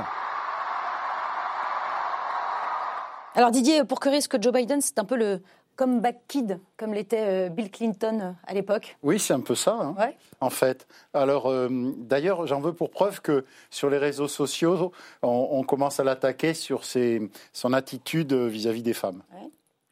C'est-à-dire que c'est un, un tactile, Joe Biden. Il est Mr. Nice Guy, il est plutôt voilà, consensuel, c'est pas un socialiste. Comme Bernie Sanders comme Sanders, euh, mais il a un problème, c'est qu'il touche les gens, et il touche les gens, et il touche les femmes notamment. Dès qu'une femme lui pose une question, il apprend. Hmm. Et donc euh, ça, c'est en train de monter, et il va être attaqué là-dessus. Donc euh, quand ça, quand quand on attaque quelqu'un comme ça dès, dès ce moment de la campagne, c'est qu'il a des chances. C'est qu'il a des chances d'y aller. Je le vois, mais en tout cas, il est, il est plus consensuel que Bernie Sanders, même si Bernie Sanders a fait une démonstration incroyable de levée de fonds. Là, c'est du crowdfunding euh, super, quoi. Hmm. C'est du crowdfunding avec 25 dollars de dons moyens et, des, des, centaines de milliers de, profs, surtout, euh, qui, ont, qui, ont, participé. Euh, Jean-Luc Manot, comment vous regardez les choses? Est-ce que Joe Biden est le meilleur ennemi de Trump? Euh, moi, j'ai tendance à penser que Sanders est le meilleur allié de Trump. Ah oui C'est déjà un élément. c'est le, le, sparring partner rêvé pour, euh, pour, euh, pour Trump. Enfin, logiquement, il a plus de chances de rassembler l'Amérique conservatrice. S'il avait Sanders en face de lui. centriste face à Sanders que face à, à, Biden, qui a déjà exercé le pouvoir. En tant que vice-président, oui. Dont le bilan avec Obama n'est pas déplorable. Donc ça, c'est un c'est le premier point. Deuxièmement, euh, Sanders, je prends du côté de Sanders parce que c'est là que c'est plus intéressant. En fait, Sanders, euh, par le crowdfunding, comme vous venez de le dire, euh, la, clé d'une victoire de Sanders à, à, la, à la primaire, comme à l'élection, c'est une mobilisation exceptionnelle de nouveaux votants. Voilà. Avec le corps électoral tel qu'il est de ceux qui votent d'habitude, il ne peut pas gagner. Donc son pari, c'est d'aller rassembler. Et le crowdfunding l'aide à faire ça dans une certaine mesure. C'est un outil dont ils se servent pour aller rassembler au-delà, faire voter des millions de jeunes gens jeunes, ou de gens sûr. qui ne votent pas, mais surtout les jeunes qui sont sa base, sa base électorale. Euh, euh, voilà, et donc euh, c'est pour ça que sa campagne est gravement handicapée aujourd'hui. Euh, parce que ça n'a pas marché lors du, dans, dans les, dans les 12 États euh, qui votaient euh, euh, euh, dans, dans le Super Tuesday. Donc on- il y, y a un vrai souci, c'est que cette stratégie politique qui est fondamentale, il n'y a pas d'autre issue pour lui, il le dit. Tous les théoriciens de sa campagne disent c'est comme ça qu'il faut faire. Elle est en échec sur le premier gros moment de la campagne, euh, de la campagne démocrate. Alors euh, c'est long, etc. On, on- on verra bien. Quant à Biden, c'est assez euh, formidable parce que euh, euh, parce que quelle résurgence de l'autorité d'Obama en réalité Oui, c'est ça. En réalité, les gens qui votent Biden, ils votent Obama.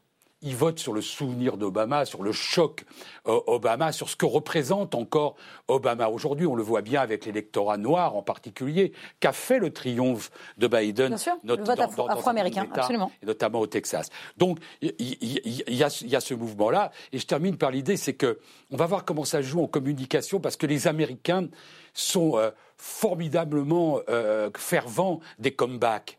La belle histoire du, Eh Oui, on aime du bien ça. comeback. Nous aussi. détestent les, histoires annoncées avec le fait c'est Sanders, donc il est favori, il va y arriver. Et donc c'est plié. Et donc, on a euh, une petite chance, de mon point de vue, c'est qu'il y a une histoire annoncée, c'est la victoire de Trump. oui. Et si la même réaction avait lieu là-dessus, on s'en porterait pas plus mal. Comment vous regardez les choses, euh, Fabrice Delmer Non, c'est c'est très juste. A juste un, un petit point que j'ajouterais, c'est que, euh, en fait, aux précédentes présidentielles, le- la candidate démocrate, en l'occurrence Hillary Clinton, a fait en voix mieux que Trump. En revanche, là où elle a mal joué politiquement, c'est que les États où elle a eu le plus de voix, en fait, sont des États qui avaient déjà fourni leurs délégués. Et par contre, un certain nombre d'États euh, centraux euh, n'ont pas voté pour elle et ont voté euh, pour Trump. Donc elle a perdu là où elle aurait dû investir d'une certaine manière. Donc je crois que fort de cette leçon, le clan Biden peut avoir une autre stratégie. Alors ça ne veut pas dire que je dis que Trump va perdre, etc. Parce que je pense que ça va être extrêmement serré extrêmement serré. Comme la dernière fois, c'était extrêmement serré. Et donc, effectivement, peut-être Biden peut avoir ce caractère qui rassure, peut avoir les suppléments d'investissement qui avaient permis à Obama de dépasser les républicains dans ces États, justement, euh, charnières. Et donc, ça peut peut-être permettre euh, une correction parce qu'en réalité, même si, et c'est quand même un point qu'il faut toujours garder euh, en mémoire et qu'on nous avait rappelé dans cette émission, même si 60% des électeurs démocrates déclarent que leur situation s'est améliorée sous Trump. Eh oui, bien sûr. L'aspect économique. Ça peut avoir un- Évidemment. Parce que, en Mais plus- la chance de, de- de Biden, peut-être qu'il a du- de la chance, cet homme-là, c'est que effectivement la conjoncture américaine est en train de se ralentir. La Banque fédérale dit qu'il risque d'y avoir dans les mois qui viennent euh, une montée euh, de la crise et Oui. est prête encore à baisser les taux. Donc ça peut lui donner une chance si jamais il y a un léger retournement. d'autant plus important euh, que à- j'ajoute un mot, mais euh, il faut gagner les États pour les démocrates euh, du, du- du centre, là, qui sont difficiles. Oui, bien sûr. mais il faut reconquérir politiquement, et ça c'est plus compliqué, les États de la Rust Belt, c'est-à-dire de, la, de, la, de toute la zone industrielle qui va de la côte Est au, au- au, euh, au Grand Lac, et avec des États qui étaient imperdables pour les démocrates et Qui- et Clinton a perdu. Eh. Euh, Il n'y a pas de victoire sans récupérer ces États-là. Et vous, quel est votre regard Oui, moi, je, je partage euh, tout ce qui a été dit. Ce qu'on qu'on peut dire en, en plus peut-être par rapport à Hillary Clinton, c'est que euh, elle avait cristallisé aussi beaucoup de choses contre elle sur l'establishment, les privilèges, etc. Il y avait une Que envie- Joe Biden représente Non, parce que justement, je trouve que lui, euh, voilà, il est, il est plutôt, euh, comme, comme Jean-Luc Manot le disait, il a plutôt côté Obama. Donc, euh, et a priori, euh, son- ses succès sont effectivement chez les Africains-Américains, comme on dit, ou même les classes moyennes. Donc, je trouve que ça a effacé ce petit côté euh, Clinton qui, a, qui a beaucoup gêné euh, effectivement les démocrates. L'autre chose aussi, c'est que bah, ils sont tous réunis, euh, ils ont tous lâché, euh, et, et ils ont rejoint Bloomberg le, le- le premier, Buttigieg le aussi. Et bon, ils ont tous rejoint avant pour lui permettre de gagner. Après, on va voir Enfin, que fait Bloomberg après, Buttigieg avant, en oui, effet. avant, voilà, tout à fait. Enfin, Après, on va voir, enfin, voilà. ils ont rejoint Joe Biden. En tout cas, en tout et non pas Bernie Sanders. Et on va voir effectivement ce qu'Elisabeth Warren fait. Euh, Oui, parce que pour l'instant, elle ne se rallie toujours pas. Voilà. Mais, mais disons que voilà, il y a un espoir un peu fragile. on ne sait pas où ça aboutira. Et je crois qu'on a tous envie, euh, voilà, Mm. que, ça, que ça soit positif. Le, dernier point, c'est que Joe Biden est le meilleur ennemi de lui-même, c'est-à-dire que c'est quelqu'un qui, a tendance à faire des, petites maladresses, des gaffes, et qui n'est pas très bon en débat. Et, donc euh, voilà qui a un peu l'esprit de l'escalier. Donc euh, euh, c'est ça, c'est embêtant quoi, parce que face à, face à une grande gueule comme Trump, ou comme Sanders, Sanders, d'abord, pardon, et, Trump ensuite, ça peut ça jouer, lui jouer des tours. Ça pourrait le desservir. Allez, petite pause dans l'émission que tout le monde, je crois, connaît euh, sur ce plateau une petite séquence fake news ou pas. Vous allez tout simplement me dire si les informations que je vais vous, vous livrer pardon, sont vraies ou totalement inventées. Et on commence avec cette info qui circule énormément euh, sur la toile. Jean-Luc Mélenchon aurait validé 28 fois le recours au 49.3 quand il était ministre de Michel Rocard. Ah, attention, il y a un problème là, il y a un problème. Exactement. ah là là, il a vu tout de suite l'historien, le problème dans cette phrase. Vous avez absolument raison, c'est totalement faux. Il l'aurait sans doute fait, mais il n'en a pas eu l'occasion. Peut-être. On lui posera la, question si un jour il, accepte de venir sur ce plateau. Donc d'abord, vous avez raison, le patron de la France Insoumise n'a jamais été ministre euh, de Michel Rocard, et puis euh, euh, il était ministre sous Lionel Jospin, qui lui n'a jamais utilisé le 49.3. Les deuxièmes infos. Me croyez-vous si je vous dis qu'en suivant son GPS, un automobiliste marseillais tout simplement tombé dans le vieux port. Ah, moi, je le crois, ça. Oui, moi aussi. Parce qu'à Marseille, c'est pas pareil. Oui, je crois. Pourquoi c'est pas pareil Ah oui, de manière générale. D'accord. d'être vrai. oui. C'est vrai. Eh bien, vous avez tous raison, c'est absolument vrai. Le GPS n'a pas fait la différence entre un tunnel et euh, la surface. Il a donc proposé au conducteur de s'engager euh, sur le quai qu'il n'a pas bien distingué à cause des conditions météorologiques et pouf, dans l'eau. Voilà. Tunnel sur le vieux port, il y a des. Ouais, c'est dangereux. ça doit être ça. Hein. Voilà, un GPS c'est pratique, mais regarder devant soi, c'est mieux. Le GPS ça a été sauvé ou pas Je ne sais pas, l'histoire ne, ne, le, raconte pas. Et puis, on en parlait euh, euh, tout à l'heure, le coronavirus fait l'objet de, toutes les thèses les plus folles, hein, vous le savez, euh, sur la toile. Mais peut-être que celle-ci est avérée. Vous allez me le dire, des pirates somaliens ont détourné cette semaine un bateau chargé de gel hydroalcoolique. Est-ce que c'est possible? Difficile. Je ne crois pas, c'est très drôle. Ça vous, ça vous fait rire Non, évidemment, c'est complètement faux. Ça se fait sur place. C'est une invention euh, du Gorafi et on les remercie de nous faire toujours autant sourire sur ce plateau. Allez, retour, euh, retour en Europe et surtout avec l'information euh, vraie, avec cette catastrophe humanitaire là, sous nos yeux à la frontière entre la Turquie et la Grèce depuis l'offensive du régime de Damas dans la région d'Idlib, dans le nord-est de la Syrie. Des dizaines de milliers de Syriens affluent vers la Grèce puisque le président turc a ouvert la frontière de son pays côté grec. Recep Erdogan assume la pression qu'il exerce sur l'Europe quand Jean-Yves Le Drian dénonce, lui, une instrumentalisation des réfugiés. On les écoute. Soit nous nous assurons ensemble que les réfugiés retournent vivre une vie honorable sur leur propre terre, soit chacun prendra sa part du fardeau. Cette pression migratoire, elle est organisée. Elle est organisée par le régime du président Erdogan pour euh, constituer un élément de chantage à l'égard de l'Union européenne. L'Union européenne ne cédera pas à ce chantage. Les frontières de la Grèce et donc de l'espace Schengen, elles, sont fermées. Et nous ferons en sorte qu'elles restent fermées. Que les choses soient claires. Fabrice Delméda, on fait face là à un chantage inacceptable, mais l'Europe est coincée à cause des accords de Bruxelles signés en 2016 pour le dire vite, c'est un peu le résumé de cette affaire. Ce qui est compliqué, c'est qu'on euh, est face à la reconstitution de l'Empire ottoman. Et ça fait maintenant, je crois, pratiquement le disait d'ailleurs une vingtaine d'années qu'on est dans cette logique. Et on voit d'ailleurs bien très, les, points d'ailleurs euh, d'achoppement dans la politique internationale, que ce soit en Syrie, que ce soit en Libye. On voit euh, aussi à quel point le, cet empire de Erdogan fait pression euh, sur l'Europe, comme faisait auparavant l'Empire ottoman. Pression sur ces mêmes régions, parce qu'on a oublié que l'Empire ottoman allait euh, jusqu'à l'Albanie, euh, incluait la Grèce, incluait la Macédoine, incluait la Roumanie, une partie, en tout cas, une partie de la Bulgarie. Donc ils sont dans cette même logique et c'est sur les mêmes territoires que se joue la chose. Et face à ça, c'est vrai que l'Union européenne, pour l'instant, manque de fermeté. Et la seule euh, stratégie qu'elle a pu déployer pour l'instant, c'est une stratégie qui est d'échanger du, pouvoir et de la force turque contre de l'argent européen. Ce sont les accords que nous avons faits pour essayer de limiter les, vagues de migration. Mais là, visiblement, ça suffit plus. Donc il y a un moment donné où on, est, on est, face à, notre paradoxe. Un, on ne veut pas avoir de nouveaux migrants. Euh, deux, on ne veut pas faire ce qu'il faut pour ne pas avoir de nouveaux migrants. Hmm. Donc qu'est-ce qu'on fait?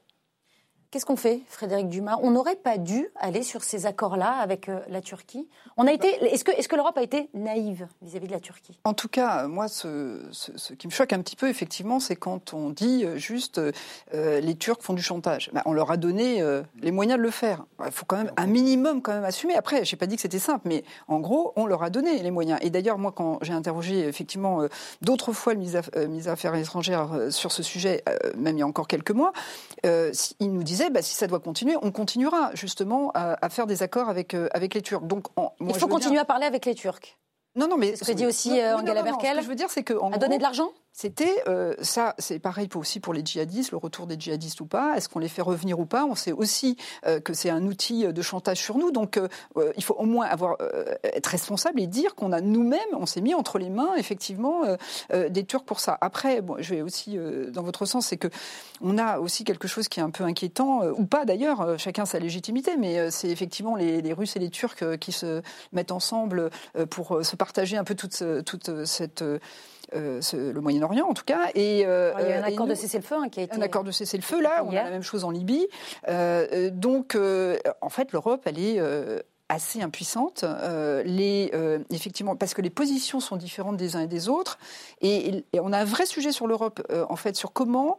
moi, je, je, suis en train de finir un, rapport sur la fiscalité en Europe et je me suis intéressée à aller voir chaque pays pour comprendre la légitimité des positions de chacun. Parce que c'est vrai qu'on peut continuer, comme pendant les européennes, à dire l'Europe qu'on veut, alors que de toute façon, les autres n'en veulent pas, ça ne sert pas à grand-chose. Mais comment on arrive à reconstruire euh, des positions communes en tenant compte des légitimités des uns et des autres, je pense que c'est chacun le, débat. L'Europe, euh, Jean-Luc Manot, elle est impuissante ou elle n'existe tout simplement pas sur ces sujets-là? Parce que pas d'armée commune, parce que... Euh, elle existe peu, elle existe peu, parce qu'en réalité, on voit bien que sur ces questions, les intérêts euh, nationaux, euh, vantés par certains tout à l'heure, sont, euh, comment dire, et, sont, prioritaires, sont, majoritaires, et que les différents pays ont des politiques de protection derrière leurs frontières de plus en plus et de moins en moins de logique, de logique européenne. Il y a un problème, c'est que ça amène aussi à traiter les gens comme des virus. Ça amène à laisser les gens à la porte. Et je suis parfaitement d'accord avec ce qu'a dit une fois de plus euh, euh, Madame Dumas sur le, sur le sujet. la première responsabilité, c'est pas la trahison de fait d'Erdogan qui, face à un accord, après avoir empoché l'argent, le trahit. C'est d'avoir une partie, une partie de l'argent le trahit. Euh, c'est la responsabilité, c'est d'avoir choisi un tel partenaire. C'est qu'en réalité, c'était une folie et moi je l'ai dit ici à plusieurs reprises, c'était une folie de, de serrer la main d'Erdogan en lui demandant de nous rendre service. On peut lui serrer la main sur d'autres choses, on peut avoir des accords, je ne suis pas en train de dire qu'il ne faut pas lui parler, mais en tout cas de penser qu'on pouvait avoir un allié euh, raisonnable, durable et fiable était une folie. Et cette propension qu'a l'Europe, la France comprise, de considérer qu'elle va régler ces problèmes en les confiant à d'autres, en les déléguant à d'autres. C'est la logique des, des, des djihadistes. C'est la même. C'est penser que ces djihadistes qui sont nos détritus, nos détritus à nous, il faut les mettre dans des poubelles des autres. Parce que c'est des gens qui ont été formés dans nos écoles, qui étaient français, qui ont la nationalité. C'est notre échec. Que ces gens-là, il faut les laisser à d'autres le soin et qu'on peut toujours s'arranger en filant un chèque pour le destin de, de, gens. À l'arrivée, ça fait qu'il y a un retour de bâton qui est un retour terrifiant. Euh, Didier Pourqueris, qu'on aurait pu, dû anticiper cette situation? Euh, Je pense qu'il y avait un il y avait une urgence là à contenir, qu'on a pris la mauvaise décision à ce moment-là, mais je ne vois pas trop d'autres solutions qui pouvaient être prises à ce moment-là. Euh, ce que je vois en revanche, c'est qu'aujourd'hui, déjà en Grèce, ça arrive à un moment où dans les îles, euh, les, habitants ne veulent plus euh, des, camps de, des camps de migrants. Euh, Donc ça tombe vraiment au pire moment. Euh, et, de Moria, pardon. Et c'est en ce sens-là que c'est une catastrophe humanitaire. Pour le reste, j'ai rien à ajouter à ce qui a été dit. Est-ce que, comme l'a rappelé Jean-Yves Le Drian, il va falloir discuter aussi avec la Turquie sur sa, son positionnement et notamment ses ambiguïtés vis-à-vis de l'OTAN? Oui. oui, oui, bien sûr, mais moi, je, sincèrement, je, soit chacun reste avec sa logique et je pense qu'on n'arrivera à rien, soit on reconnaît qu'aujourd'hui, euh, que ce soit dans l'Europe ou dans l'OTAN, euh, il y a des positions différentes, mais sans obligatoirement dire que euh, certains sont plus légitimes que d'autres. Euh, en, Europe, on a les pays de, Vichy. Quand, par exemple, je vous dis juste une, cette, chose-là. Moi, je, pense que le président de la République, euh, euh, sur, ces sujets-là, joue un peu l'apprenti sorcier. Quand effectivement il parle de, du fait, il demande aux autres pays européens de tenir compte de ce qui nous menace, nous, ce qui sont nos menaces, le Sahel et autres, mais qu'il dit en, parlant effectivement polonais ou aux autres, que en gros euh, les chars euh, euh, soviétiques vont pas aller sur Varsovie et que ce qu'ils perçoivent eux de leur menace n'est pas une menace. Lorsqu'ils parlent de mort cérébrale pour l'OTAN, j'ai un général qui a dit effectivement il peut pas y avoir de mort cérébrale puisque c'est juste les Américains qui financent 70% et qui nous ont dit si c'était la France, je suis pas sûr non plus qu'on n'imposerait pas un certain nombre de choses. Donc en gros, tant qu'on refusera d'examiner de, les légitimités des autres et de juste se battre camp contre camp en disant nous on a raison et on a tort, je pense qu'on ne trouvera pas de chemin. Je vous ai vu euh, réagir, Fabrice, en, évoquant euh, l'OTAN. Non, mais parce qu'il y, a une recomposition complète des relations internationales. C'est-à-dire que les instances qui avaient un certain fonctionnement. Euh, à un moment donné. même post-guerre froide, c'est-à-dire encore dans les années 90, on a retrouvé une utilité à l'OTAN. On a vu comment ça s'est passé au moment du conflit en ex-Yougoslavie et puis dans d'autres interventions extérieures. On, avait retrouvé un équilibre. Mais là, c'est vrai qu'on on est dans une situation où d'abord le retrait américain redit distribue les cartes. L'émergence de nouveaux acteurs ben, modifie fatalement les, positions géopolitiques. L'Europe a toujours été conçue au départ, depuis le départ, comme une sorte, entre guillemets, d'impérialisme de la paix. C'est-à-dire que l'idée, c'était euh, on propose la paix et on fait rentrer au maximum euh, les voisins par coalescence, comme ça, euh, petit à petit, on s'étend. Et là, visiblement, on atteint les frontières de notre empire et on se heurte aux autres empires, c'est-à-dire l'Empire russe et l'Empire ottoman. Et c'est à ce moment-là, effectivement, qu'on est en zone de tension. Le seul problème, c'est que eux, ce sont des empires qui ont défini des outils de puissance. Nous, on n'a pas défini d'outils de puissance, on a des outils de souveraineté, mais pas, on n'a on pas d'éléments de puissance. Donc mm. c'est cette question-là qui est cruciale. Et le problème, vous l'avez dit, c'est que nous sommes une union dans laquelle il n'y a pas d'accord sur la nature de la puissance que nous devrions exercer. Donc ça nous ramène encore, et on y revient, je suis désolé de le dire, c'est pas qu'une question de frontières pour les, pour les migrants, c'est une question de souveraineté et donc de puissance, et on revient dans les frontières nationales puisque la question se repose là. Bien sûr. On vous a, on vous a entendu d'un mot?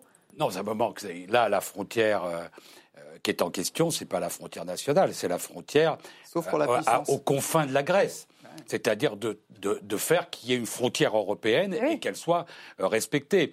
Euh, dire euh, il n'y a pas de solution avec des frontières européennes défendues, il y a la seule défense, c'est de mettre un poste frontière bah, parce à Menton pour, contrôler les non, mais on n'arrive pas à le faire.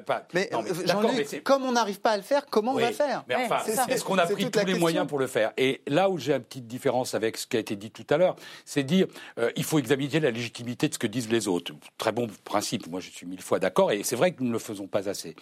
Euh, pour l'OTAN, on est dans une situation un peu différente.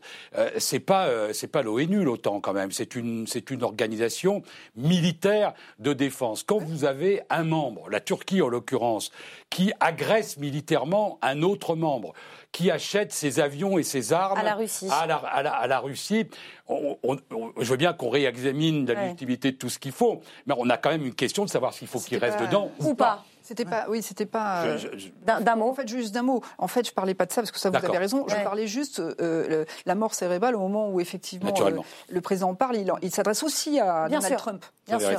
oui, mais bien, sûr, bien sûr. mais Trump veut que les Turcs restent dans l'OTAN. Non, mais qu'est-ce que non, mais parce que là, on parle comme si c'était tranquille. Mais enfin, il y a des têtes nucléaires là-bas. Bien sûr, bien sûr, bien sûr, Vous avez raison. La question est extrêmement grave. Je voulais dire, et on vous a entendu. On vous C'est un débat ô combien intéressant, bien sûr. Mais je dis que quand les situations sont complexes, la réponse simpliste qui dit revenons 50 ans avant avec les frontières nationales, c'est une, une position obsolète. Mais il y a 50 ans, il y avait déjà l'OTAN. Alors, et comme chacun sait, quand il y avait des frontières, il n'y avait pas la guerre. Et on va, il y avait déjà l'Europe. Et on va avancer. Allez, il y avait déjà l'OTAN. 14, 18, on parlait de 14, 18, 40, en 40, il y a eu la guerre parce qu'il y avait la mondialisation et qu'il n'y avait pas de Je vous demande de vous arrêter. Allez, on va avancer. On parlait de la mobilisation euh, de l'Europe concernant la situation euh, syro-turque. Pardon, eh bien, figurez-vous que l'Europe tente aussi euh, de trouver des solutions pour sauver euh, le climat. Mercredi dernier, la Commission européenne a publié son projet de loi euh, climat qui entérine l'objectif de neutralité carbone à l'horizon 2050, présenté par Ursula von der Leyen comme un véritable pas dans la bonne direction. Le texte a pourtant été largement étrié par Greta Thunberg, qu'on écoute tout de suite. L'Union européenne doit montrer la voie. Vous avez l'obligation morale de le faire et vous avez une occasion économique et politique unique de devenir un leader en matière de climat. Vous avez vous-même déclaré que nous sommes dans une situation d'urgence climatique. Maintenant, vous devez prouver que vous le pensez. Didier Bourquerie, est-ce que c'est une capitulation, comme le dit euh, Greta Thunberg, ou c'est plutôt un bon début? Bah, c'est un début quand même, parce qu'on on voit que la, présidente de la commission a été vraiment nommée avec ce projet, grâce à ce projet, c'est-à-dire euh, en faire, en faire un projet européen. Green New Deal. Alors après, c'est sûr que c'est compliqué de mettre dans, la même, euh, dans la même, le même bateau des gens qui ont des, visions très très différentes, c'est le moins qu'on puisse dire, euh, de, de, ces, de ces problèmes climatiques. Donc là, pour le moment, c'est 2050. Alors c'est un peu, c'est un peu loin. Pas loin, ouais.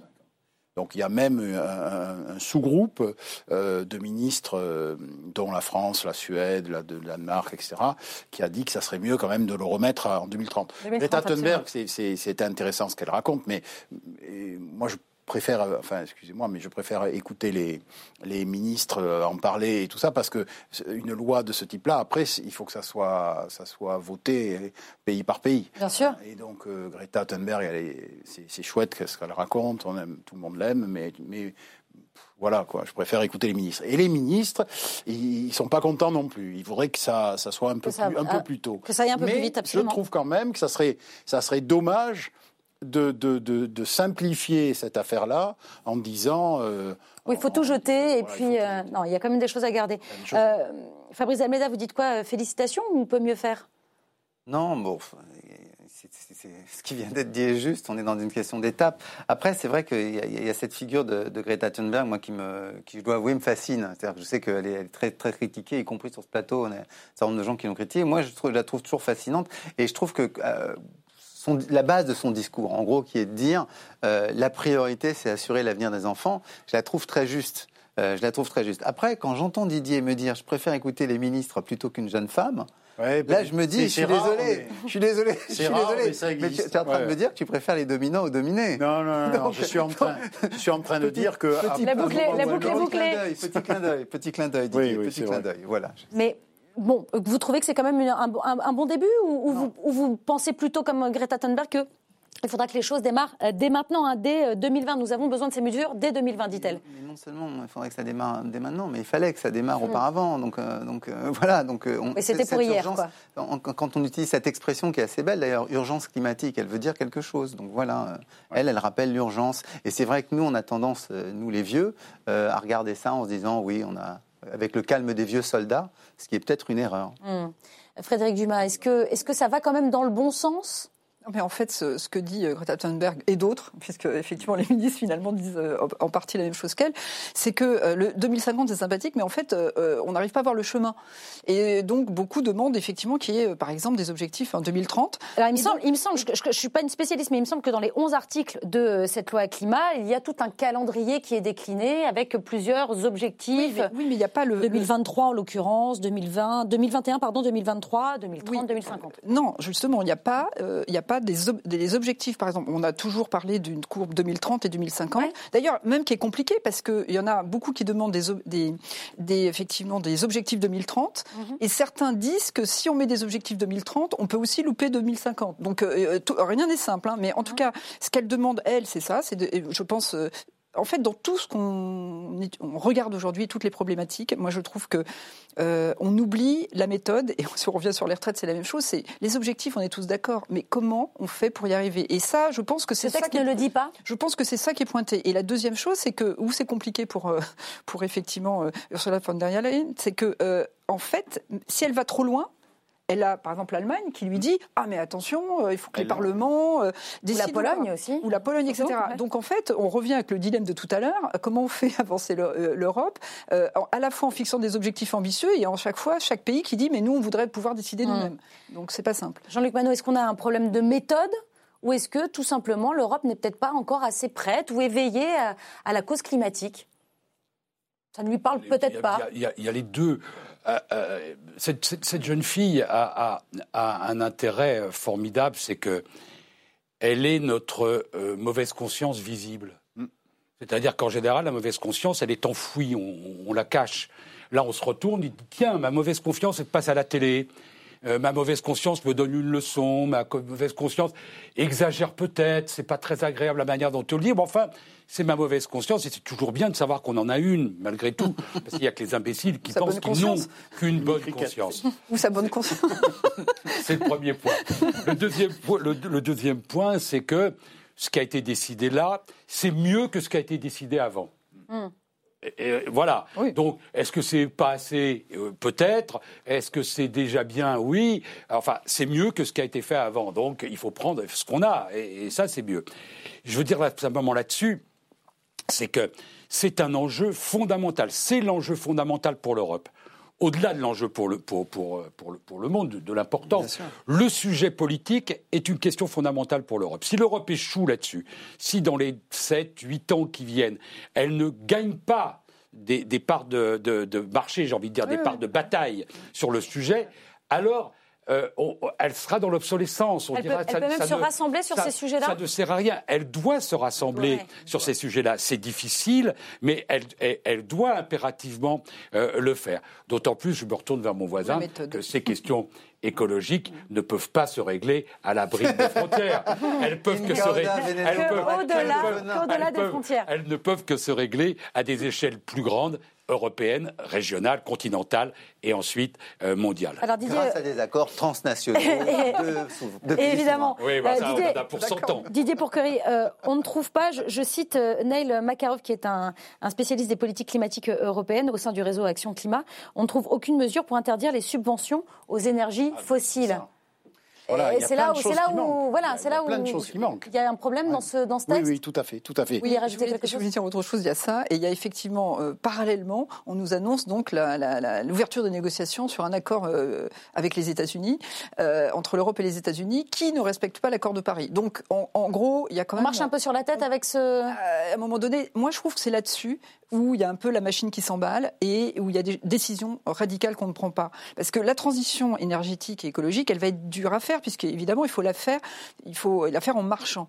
Mais il y a des choses qu'on peut arrêter on peut se dire qu'il y a un, certain nombre de choses qu'il faut arrêter de faire. Comme les énergies fossiles, l'utilisation des bah, énergies fossiles. oui, il y a des, comme en France, il y a des, grands chantiers euh, dont on sait que la plupart, en plus, ils coûtent dix fois plus que euh, ce qui devrait coûter à la fin et qui vont. Euh, moi, j'ai entendu Emmanuel Macron, par exemple, quand il a fait son lancé l'agence de la biodiversité, fait son grand sur, sur, le climat. Moi, ce qui m'a inquiété, c'est la première partie de son discours. Il nous a parlé de, alors d'ailleurs, d'un modèle holistique. bon, je suis pas sûr que tout le monde comprenait, et il nous a expliqué son modèle. Et ça, c'est ça, ça c'était un petit peu angoissant, c'était la ville sur la ville. Mm. Alors, il nous explique des métropoles, il utilise le mot la ville sur la ville.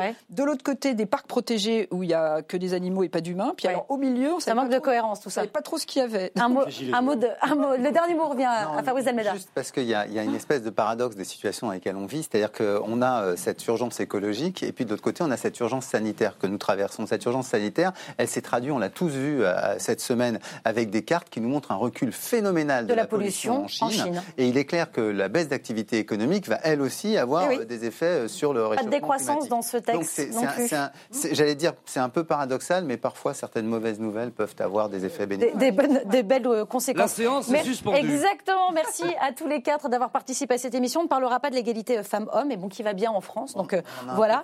Un, petit peu, exactement. On l'a saupoudré dans, dans cette émission. On ne parlera pas du burn. Une prochaine fois, peut-être. Merci, en tout cas, à tous les quatre d'avoir participé à ce programme qui est déjà disponible en replay sur le site lcp.fr, mais aussi en podcast sur toutes les plateformes audio. On se retrouve dans deux semaines après les élections municipales, mais d'ici là, n'oubliez pas que l'important n'est pas de convaincre, mais de donner à réfléchir. Allez, salut